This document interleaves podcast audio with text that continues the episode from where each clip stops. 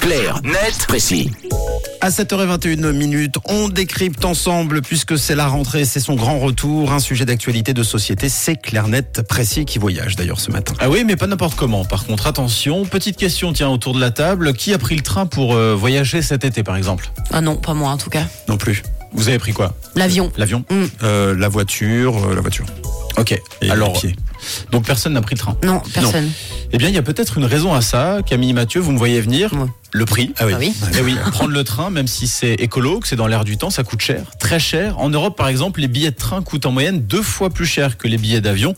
Selon une étude publiée par Greenpeace et réalisée sur les 27 pays européens et la Suisse, les avions sont moins chers que les trains sur 79 des 112 trajets étudiés. Et en Suisse, les billets de train euh, sont aussi deux fois plus chers que les billets d'avion, non? Alors quasiment 1,7 fois plus cher selon Ouais. les chiffres avancés par l'organisme de statistiques Statista.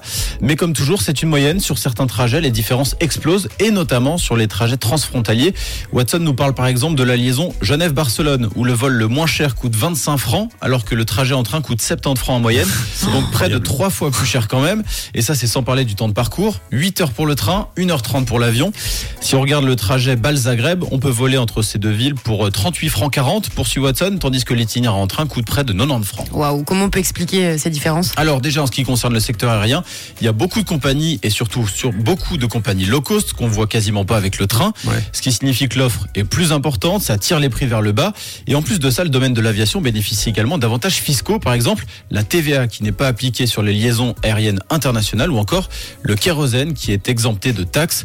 On le disait avec de telles différences, c'est difficile pour le train de concurrencer l'avion et c'est difficile pour le consommateur d'être écolo.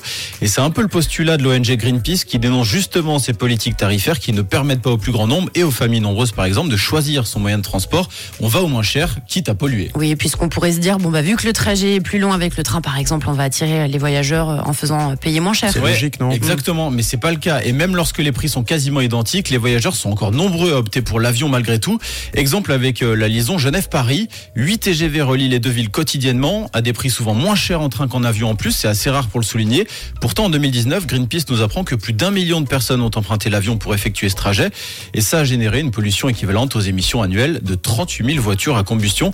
Imaginez un peu les pays où les différences en avion et pour le train sont encore plus importantes. En Grande-Bretagne, par exemple, prendre le train coûte en moyenne 4 fois plus cher que l'avion. C'est le pays où l'écart est le plus important, euh, en tout cas dans l'étude. À l'inverse, en Pologne, un trajet en train coûte deux fois moins cher que l'avion.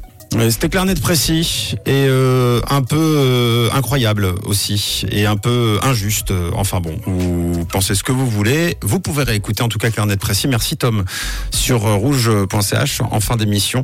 C'est vrai que c'est un, sujet euh, assez euh, intéressant et, assez euh, important euh, d'échanger et de partager surtout avec les causes environnementales en ce moment.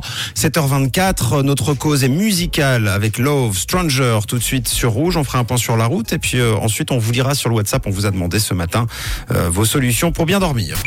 Parler d'actu, c'est aussi sur rouge.